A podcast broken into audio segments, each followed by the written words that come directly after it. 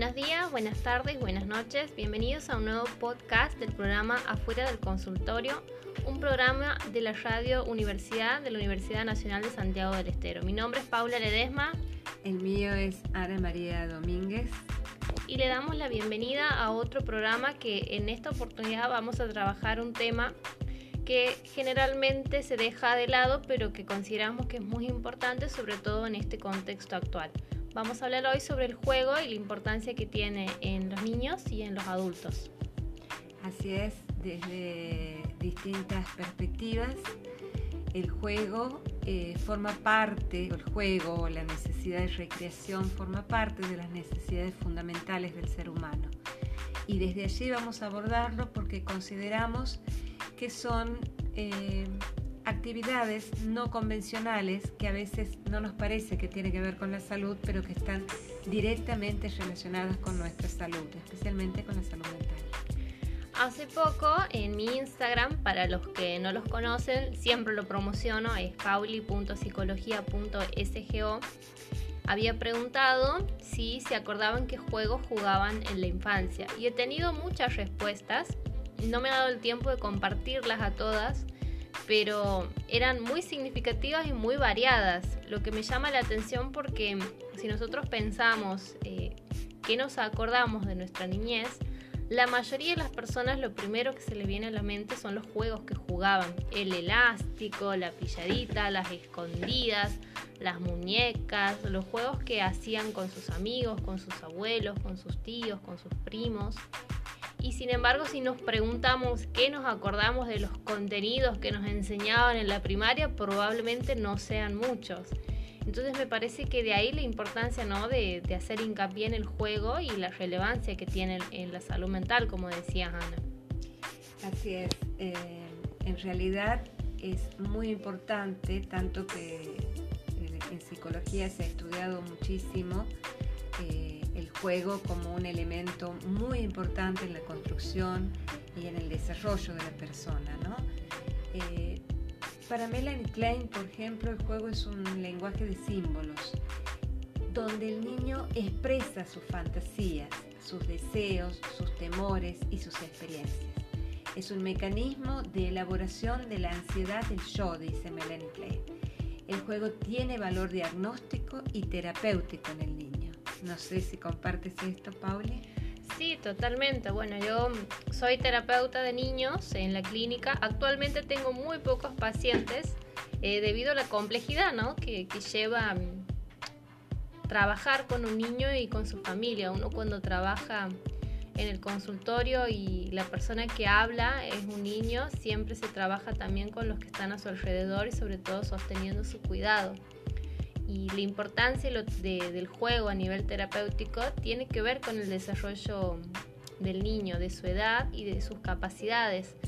Hay muchas cuestiones que el niño todavía no puede poner en palabras, eh, ya sea porque la ansiedad no se lo permite, porque su desarrollo no ha, no ha madurado todavía, pero de alguna forma el juego nos va a dar pauta de aquello a lo que el niño todavía está elaborando, ya sean miedos, ya sea repetición de situaciones que no ha podido comprender de todo y sobre todo poner como hincapié en que a veces eh, el juego es sanador para ellos, ¿no? Los ayuda a, lidiar con situaciones que no les gustan, que les dan miedo, situaciones a veces traumáticas que los repiten, bueno, algo que es muy muy visible que siempre nos damos cuenta es cuando un niño lo retan, automáticamente el niño va y reta su juguete, ¿no? Y, tiene que ver con esa elaboración que el niño va haciendo de esa situación que ha vivenciado. Y absolutamente también tiene valor diagnóstico porque de acuerdo a los juegos que ese niño realice o no realice, es también una pauta que nos habla sobre su salud mental y sobre sus herramientas que tiene para lidiar con la realidad. Bueno, desde la teoría psicogenética dicen que todo juego permite una relación entre el niño y el entorno y las actividades lúdicas eh, son modos de conocer el medio, aceptarlo, modificarlo y construirlo, ¿no? Eh, le permite asimilar la realidad al niño y también modificarla, cambiarla en ese, en ese juego. eh, Erickson decía que el juego permite alcanzar también nuevas etapas de dominio, ¿no? O sea que también eh, el juego no es, no es ocio, no es eh, perder el tiempo, ¿no? El juego, tanto en el niño como en el adulto, es una necesidad que hace al desarrollo de su persona. Así es, y hace también a un proceso normal, ¿no? Para alcanzar nuevas capacidades. Desde que somos niños, desde que somos bebés, el juego se instala de diferente forma. Eh, los niños que son muy chiquitos los vamos a ver moviendo sus patitas repetidamente y es una forma también de conocer su cuerpo, de encontrarse con toda esta nueva realidad que los rodea y les permite también empezar a, a conocer quiénes son, cómo se maneja su cuerpo. También usan su cuerpo para llamar a, las, figuras que los cuidan. Y, más adelante, cuando son más grandes, cuando empiezan a, hacer lo que llamamos juego simbólico, ¿no? Juegan a hacer como si algo sucediera, que son ellos la maestra, son ellos los cazadores, son ellos los futbolistas. Eh, eso también es algo importante en la vida del niño. Y siempre me encanta destacar esto de, los juegos versus los juguetes, ¿no? Que a veces uno se preocupa como, papá o como abuelo, como tío, de tal vez no tener mucho dinero para darle exactamente el juego que, o el juguete que ese niño quiere. Y lo que más recuerdan los niños y con lo que más se divierten en realidad es con nuestro tiempo y con nuestra atención.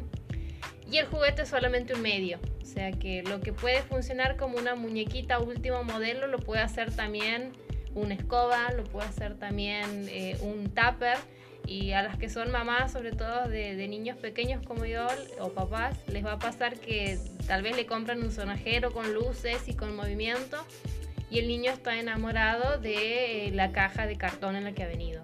Eh, es algo que suele suceder, que pasa y que está bien que así pase, ¿no? Y que también eso nos va marcando la pauta de que no es tan importante la inversión económica, sino la inversión eh, de tiempo que nosotros hacemos para jugar con esos niños. Y el recuerdo más significativo que les va a quedar no va a ser del juguete, sino de nuestro tiempo y la vivencia de, satisfacción de haber jugado con sus papás o con sus amigos. Claro, así es. Eh, una amiga me contaba que una señora mayor le había preguntado a sus hijos qué recordaban de su infancia. Y ellos le decían que lo que más agradecían es eh, y lo que más recordaban era cuando cantaban en el auto durante los viajes, ¿no? O sea, eh, y ella se sorprendía porque no se imaginaba que eso podía ser tan significativo para, para sus hijos ya adultos y sin embargo era lo que recuperaba. Pauli, ¿y el dibujo? ¿Qué pasa con los dibujos en los niños? Bueno, los dibujos también tienen el valor terapéutico y, diagnóstico. Eh, de la misma forma en que todavía no se pueden poner en palabras algunas cosas, se traducen en los gráficos. Entonces, mi recomendación es siempre tener una hoja y un lápiz y listo para acercárselo a cualquier niño. Y vamos a ver que ellos también van inventando historias a medida que crecen sobre esos dibujos que hacen y es una manera también de, trabajar con su ansiedad, ¿no? De, todo alrededor. Para nosotros los adultos es muy sencillo eh, transitar en el mundo, pero para ellos que todo es nuevo, que todo se va construyendo a medida que crecen, que van teniendo nuevas capacidades físicas y eso deriva a que se esperen nuevas cosas de ellos y que ellos tengan que acomodar toda esa nueva información. Eh, el juego y el dibujo son fundamentales para esto. Eh, si ustedes se fijan sobre todo los profesionales de salud, que supongo que deben ser los que más nos escuchan, eh, ¿quién no tiene un consultorio lleno de dibujos de niños, no? Y eso es algo para pensarlo también, que es la manera en que los niños tienen para comunicarse con nosotros. Y bueno, desde la parte de enfermería, en enfermería es, es muy importante el juego y la necesidad de recreación, ¿no? Está dentro de, de los abordajes que hace la enfermera de, cualquier persona, evalúa la necesidad de recreación. ¿Y cuál es la necesidad de recreación? ¿Qué es eso? Sería como cualquier actividad libremente escogida, realizada en forma voluntaria y que produce crecimiento y desarrollo personal. eso sería la recreación para un adulto. Recrearse es imprescindible. Eh, es importante eh, incluir la recreación en algún momento del día, especialmente en las personas que están internadas o en las personas que están bajo nuestro cuidado. ¿no? Este, no solo por el descanso físico y psicológico, sino porque recrearse ayuda a mantener eh, un equilibrio bio, psico, socio, espiritual, podríamos decir. Eh, la diversión relaja, trae alegría y como consecuencia también aporta el optimismo y vuelve más productivo a las personas. Em, recrear eh, viene, dicen algunos, del latín que significa restaurar y refrescar a la persona. Em, volvemos, a crearnos, en sacar lo mejor de nosotros en, el momento del juego, de la recreación. Em, y bueno, y a veces eh, en esos momentos de volver a sacar lo mejor de nosotros es reconocernos, ¿no? Nos permite reflexionar y pensar también. Eh, también recordemos que la recreación está incluida como en la Declaración Universal de los Derechos Humanos, ¿no? Dice que toda persona tiene derecho al disfrute del tiempo libre, ¿sí? Porque es un, excelente espacio para promover el desarrollo de actitudes y aptitudes favorables para la salud individual, familiar y colectiva. tal cual. Eh, por ahí cuando hablábamos de, la recreación en el adulto, se me viene a la cabeza cuando los adultos juegan al crucigrama, juegan al sudoku, juegan al, solitario, los juegos de cartas, ¿no? Y, también a los juegos eh, que no sé si se irán haciendo en este contexto, ¿no? El Día del Amigo, el, Amigo Invisible, como se llaman. Y todos estos juegos que invitan por ahí a los adultos a salirse del lugar eh, formal o prescripto de los lugares de trabajo o los lugares eh, formalmente transitados, ¿no? Y, creo que tiene que ver con eso, con retomar eh, otro rol, otro lugar que nos permita expresar emociones diferentes y nos permita jugar con los demás. Eh, creo que son instancias muy importantes y, en este momento, sobre todo los equipos de salud que están haciendo la contención de, de todas las personas que están atravesando el virus del COVID, ¿no? Del COVID-19 es importante pensar cómo, cómo están cuidando su salud mental y capaz que el juego, las instancias que se pueda tomando las medidas de seguridad, es también una necesidad de estos equipos, ¿no? De trabajar algo que les permita un poco liberar la tensión y elaborar otro tipo de ansiedades que, me imagino que las deben tener y todas, y que en este contexto tal vez no, no se prioriza eh, el tiempo para hacerlas, pero es como siempre pensamos, ¿no? Que no hay salud sin salud mental y no hay cuerpo que aguante si la mente no está bien. Entonces, me parece importante crear como un espacio para que los adultos puedan jugar también y elaborar todas estas tensiones y estos conflictos y reencontrarse con ellos mismos de un lugar más positivo y más placentero. Y pensar siempre eh, la recreación eh, cuando la hacemos junto a otras personas, como vos dices, eh, es para, nos ayuda a integrarnos pero la tenemos que relacionar con una convivencia placentera, no como algo que estoy obligada a hacer o que lo hago con gente que no me gusta. ¿sí? Eso no sería recreación. Recreación eh, es importantísimo eh, que me dé la sensación de satisfacción. ¿sí?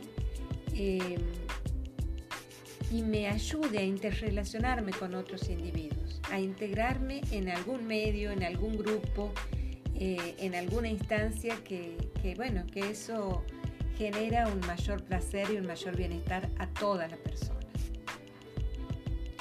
Así es, me parece que es una temática importante que seguramente podemos pensar muchísimas aristas, eh, sobre todo con la gran ausencia de, los talleres que se venían llevando a cabo ¿no? a nivel comunitario, a nivel intrahospitalario, que están suspendidos por la necesidad. O la actividad física, o la actividad también, física también, por ahí es está, importante. está como un poco suspendida por, bueno, por las medidas de seguridad que tienen que tener los equipos. Así que los dejamos con esta reflexión para que piensen ustedes ¿no? si están jugando en su semana, en sus días habituales. Y nos encontramos en el próximo podcast de Afuera del Consultorio. Un saludo para todos y los esperamos.